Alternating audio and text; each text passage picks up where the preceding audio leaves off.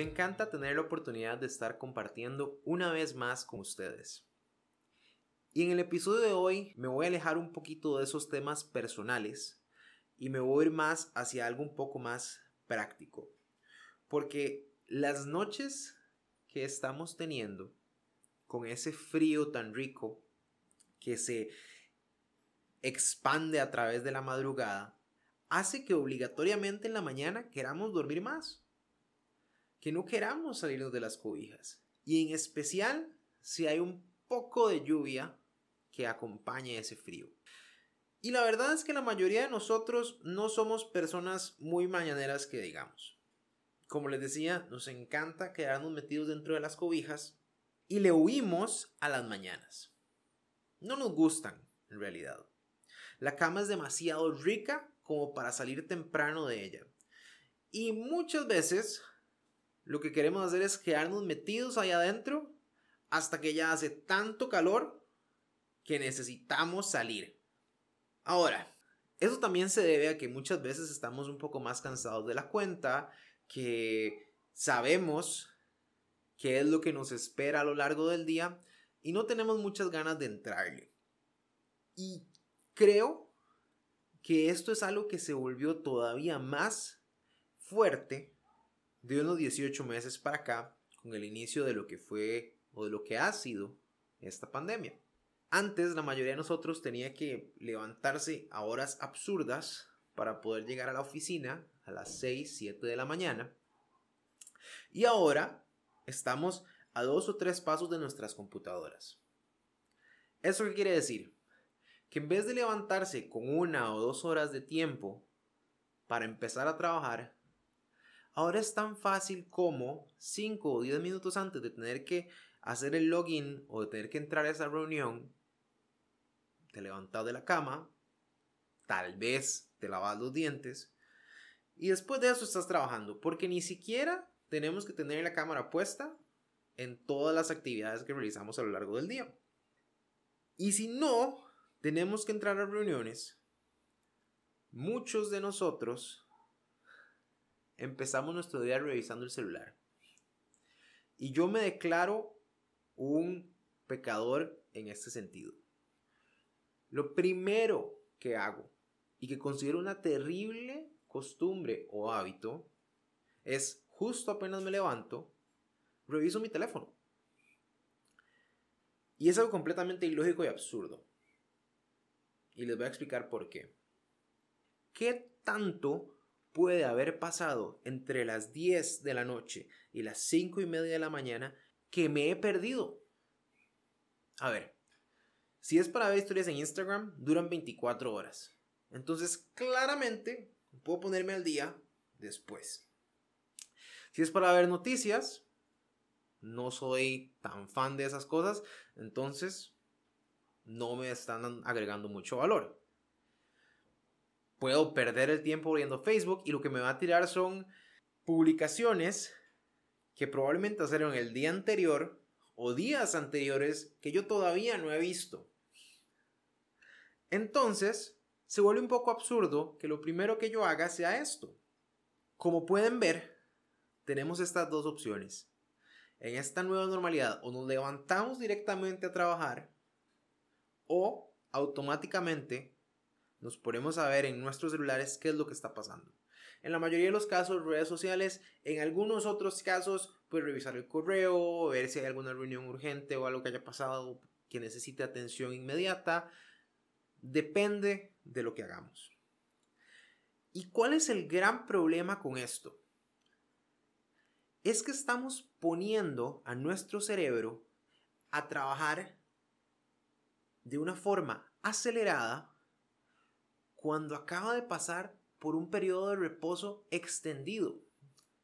Y para que me puedan entender un poco mejor qué es lo que quiero decir con esto, quiero que se imaginen un carro.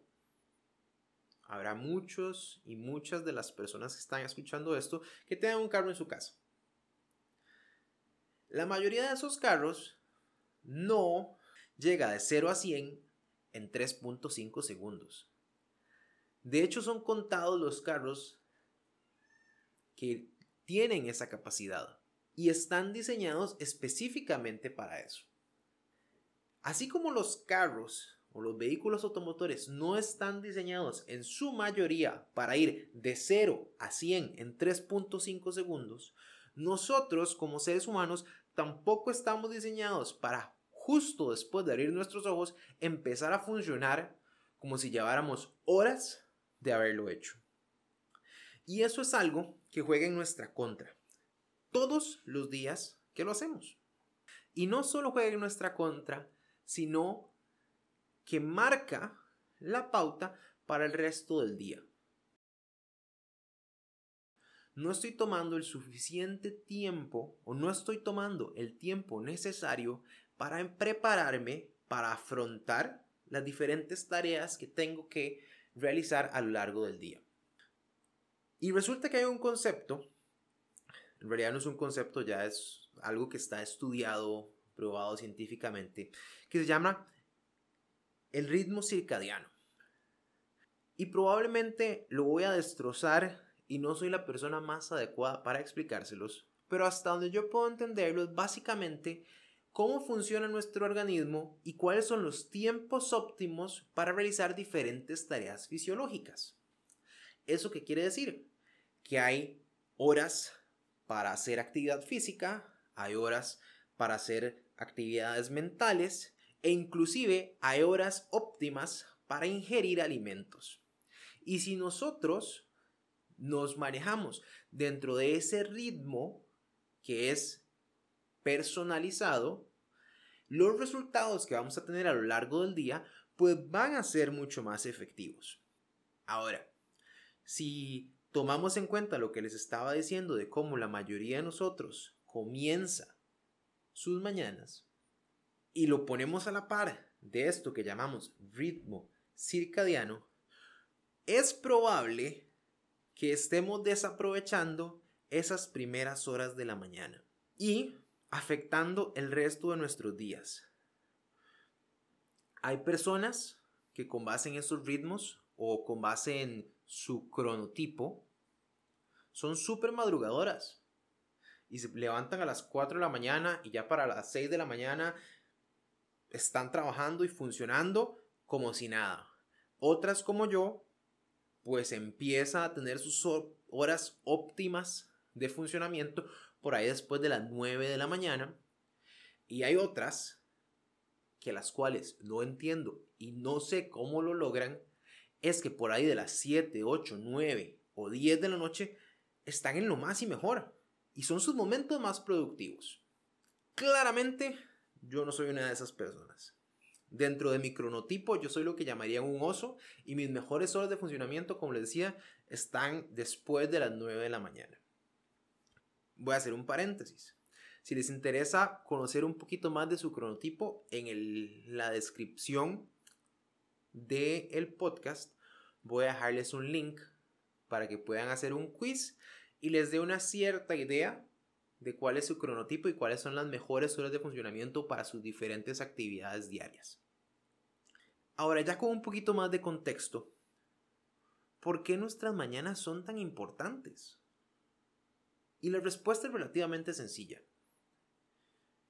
Conforme nosotros aprovechemos nuestra mañana, por lo general, así es como se va a desarrollar nuestro día. Voy a darles un ejemplo.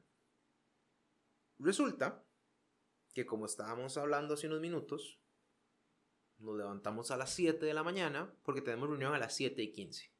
¿Ok? Nos preparamos para la reunión, que básicamente significa salir de la cama, en algunos de los casos, porque no hay que mentir, sabemos que muchos de nosotros tomamos reuniones desde la cama y eso no está mal, tampoco está bien, pero es decisión de cada uno y cada una. Entonces, salimos de nuestra cama, puede que nos lavemos los dientes, que nos echemos un poquito de agua y llegamos a sentarnos frente a la computadora. En el momento en que levantamos el display, esta no enciende. Revisamos que tenga batería. Tratamos de encenderla. Ya han pasado 5 minutos. Ya tenemos que entrar a esa reunión vamos a nuestro celular, tratamos de entrar por nuestro celular, porque dependiendo de lo que realicemos y cómo nos conectemos con otras personas, pues esto se vuelve una opción. Nuestro celular decide darnos problemas, no encontramos la reunión, nos está pidiendo una contraseña la cual no tenemos, eh, o un ID de reunión la cual no, el cual no está disponible porque está en nuestro correo, que está dentro de la computadora, porque no está sincronizado a nuestro celular, y de un pronto a otro se empieza a descarrilar esa mañana. Mágicamente logramos resolver, logramos conectarnos a esta llamada, pasa todo lo que tenga que pasar y para agregarle un poquito más de leña al fuego, digamos que no fue una llamada exitosa. Que nos pegaron una cagada, que alguien nos gritó o que alguien no estuvo satisfecho con lo que estaba viendo. Y entonces, tras de que nos levantamos y empezamos a tener problemas con nuestra computadora, y eso afectó nuestra reunión, ahora tenemos una carga adicional de emociones generadas a raíz de esa reunión. ¿Cómo se imaginan ustedes que nos sentimos nosotros al haber terminado esa interacción? Podría decirles que estamos estresados, molestos o molestas, hasta cierto punto cansados, porque tuvimos que lidiar con un montón de cosas que no estábamos preparados para ese momento. Y les aseguro que dentro de este ejemplo, felices o contentos no van a estar. Ahora, ¿qué hubiese pasado si en vez de levantarnos 15 minutos antes de esa llamada, nos hubiésemos levantado una hora? Piénsenlo. No le agreguemos pasos a la ecuación. Nada más nos levantamos una hora antes, con tiempo, encendimos nuestra computadora, nos dimos cuenta que no estaba funcionando. En vez de correr, pudimos buscar la manera adecuada para que ya sea la computadora funcionara o para que nos pudiéramos conectar a la reunión a través de nuestro celular. La clave o el ID que no teníamos, pudimos pedírselo a otra persona y llegamos preparados y con una actitud distinta a la reunión. No vamos a decir que lo que pasó en la reunión cambió, pero la carga que ustedes traían para esa reunión es mucho menor. Entonces, el efecto de todas estas situaciones a la hora de que se van acumulando, imagínense una bola de nieve, es mucho más pequeña. Ahora, esto es un ejemplo sumamente sencillo pero hay todavía un poquito más que podemos desarmar. Porque la mayoría de nosotros y nosotras siempre le hace falta tiempo. Y no tiempo para trabajar, no tiempo para hacer eh, los pendientes del día, sino tiempo para nosotros mismos. Ese tiempo de calidad. Y resulta que buscar ese tiempo a lo largo del día se vuelve sumamente complicado. Porque en el momento en que ya sea empiece tu jornada laboral o empeces a cumplir con las responsabilidades de la casa, atender a, a, tus hijos o a tus hijas, o eh, sacar al perro, etc., en el momento en que nosotros comenzamos con esas actividades, perdemos el control y al haber perdido el control, ya ese tiempo deja de ser nuestro y es de lo que sea que tengamos que hacer o que vayamos a hacer. Entonces, no solo las mañanas son importantes porque definen cómo va a ser el resto de nuestro día, sino porque es el mejor momento para tomar un tiempo para nosotros y nosotras es el mejor momento para estar con nosotros y nosotras mismos. Es el mejor momento para invertirlo en nosotros y nosotras. No hay nada que les vaya a molestar. Y cualquier cosa que se desarrolle en ese tiempo extra que ustedes están tomando, no va a tener el mismo impacto a lo largo del día, como si hubieran empezado corriendo para conectarse a una reunión. Ahora, quiero que me entiendan y que analicen que esto es algo bastante abstracto. Porque recuerden que yo les estoy hablando, o les estaba hablando hace unos minutos, de los diferentes cronotipos y el ritmo circadiano. Lo que quiere decir que hay personas, de nuevo, que funcionan sumamente bien a las 5 y media de la mañana, otras que funcionamos mejor a las 9 y otras que funcionan mejor a las 5, 6, 7, 8 de la noche. Lo que sí significa es que si ustedes con base en esos tiempos, con base en ese cronotipo, con base en ese ritmo circadiano, comienzan su día un poco más temprano, se dan la oportunidad de tener más éxito. Y les voy a dar tres recomendaciones de cómo invertir ese tiempo extra que ustedes están sacando. Y de nuevo, eso no significa levantarse a las 2 de la mañana y comenzar a las 2 de la mañana. Si alguien lo hace, mis respetos, sos demasiado carga, yo no puedo. Lo más que yo logro hacer es levantarme a las 5 y media y comenzar mi día a partir de ahí. Para ustedes puede ser que signifique comenzar su día a las 7. Y para otras personas signifique que tal vez sea levantarse a las 9 en vez de a las 11. Lo que les estoy diciendo es, busquen tiempo antes de que tengan que comenzar con su rutina del día. Y ese tiempo pueden invertirlo en alguna de las tres cosas que les voy a recomendar o en todas ellas. Y si encuentran otras, bienvenido. Me las comparten para que yo pueda revisar y ojalá introducirlas dentro de mi rutina de las mañanas. La primera es la que les acabo de compartir. Levantarse un poco antes y eso, de nuevo, va a ser relativo para cada uno y cada una de ustedes. Para mí, que de nuevo empiezo a tener mis mejores horas de funcionamiento a las 9 de la mañana, levantarse antes comenzó siendo levantarme a las 7. Después, con el tiempo, con un poquito más de disciplina, se convirtió en levantarme a las 6. Y ya voy por levantarme a las 5 y media. Porque resulta que me encanta ese tiempo de las mañanas, porque ese tiempo es solo mío y de nadie más. Entonces, levantarse un poco más temprano o madrugar. Pónganle el nombre que gusten, es decisión de ustedes. Número 2. Meditar. Y ahora, utilizo el término meditar porque es lo que yo hago entre las primeras cosas de la mañana y es como me gusta empezar el día. Pero meditar Puede ser simplemente sentarse y dar gracias.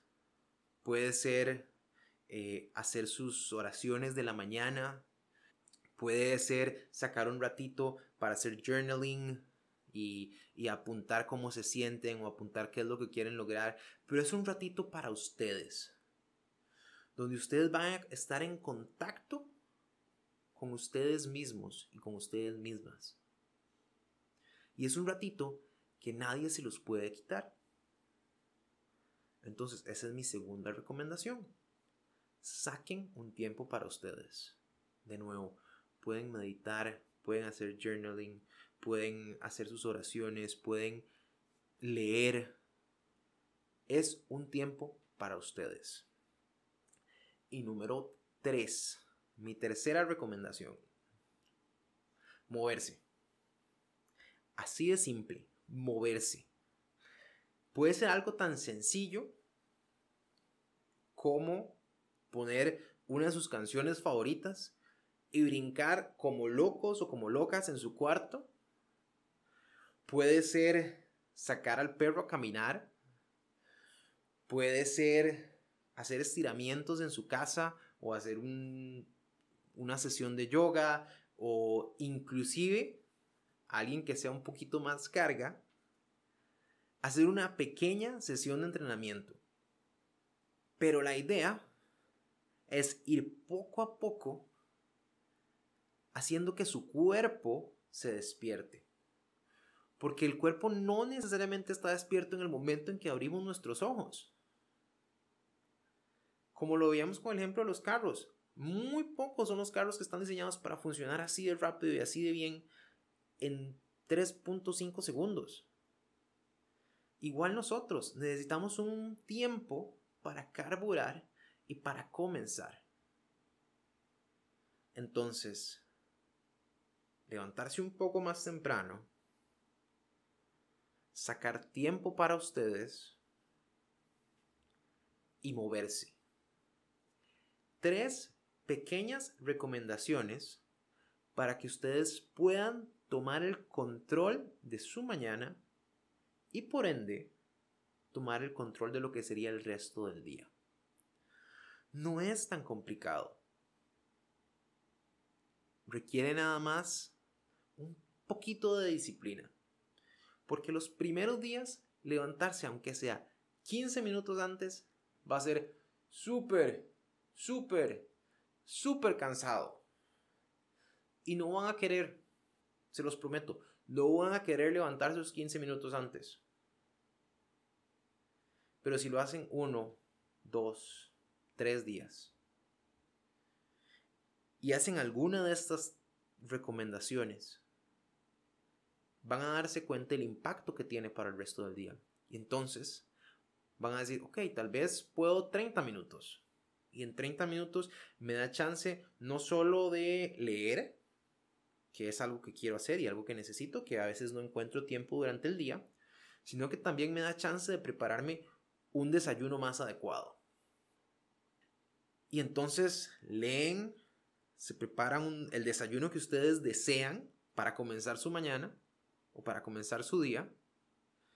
Y después de eso se van a dar cuenta de que, hmm, esto funciona.